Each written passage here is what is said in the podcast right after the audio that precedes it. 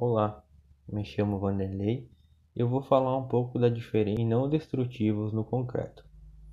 Os ensaios destrutivos para concreto são aqueles nos quais são feitas extrações de testemunhos ou amostras do concreto, de certos elementos da estrutura para avaliação laboratorial. Também pode-se considerar ensaio destrutivo quando o método do ensaio realizado em laboratório resulta na alteração ou inutilização do material ou corpo de prova produzido, como é o caso dos corpos de provas utilizados para os ensaios de resistência à compressão e à tração. Deve-se ter alguns cuidados para a realização desses ensaios, como é preciso ter capacitação técnica adequada do pessoal responsável pela realização do ensaio e da elaboração do relatório para a apresentação dos resultados obtidos.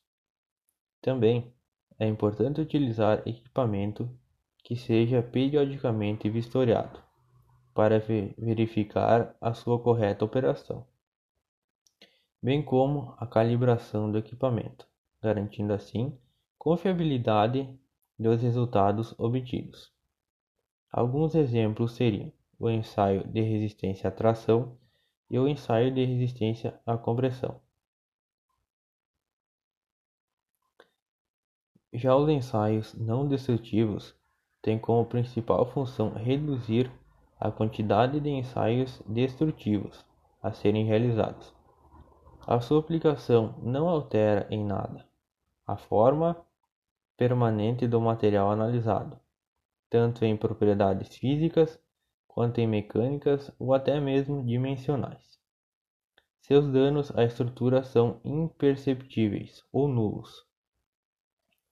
Alguns exemplos são: a inspeção visual pode ser tratada como uma vistoria inicial, porque direciona o profissional habilitado a escolher o método mais adequado às necessidades apresentadas. O esclerômetro ele serve principalmente para medir a resistência à penetração e a dureza superficial do concreto. A tomografia. A tomografia é muito utilizada por viabilizar verdadeiros diagnósticos do concreto. Eles po podem ser usados a fim de aprimorar o controle de qualidade, ajudando a tomar decisões sobre serviços e reabilitação ou reparo das estruturas. Velocidade de pulso ultrassônico. Nesse ensaio, uma onda de som ultrassônica é projetada na estrutura. O objetivo é medir a sua velocidade de propagação dependendo da natureza do material, da sua porosidade, da presença de água e de outros fatores. Também temos ensaios para detecção magnética de armadura, potencial de corrosão, profundidade de carbonatação, determinação de teor de sulfato e de cloreto, dentre outros ensaios. Bom, era isso que eu tinha para falar. Obrigado.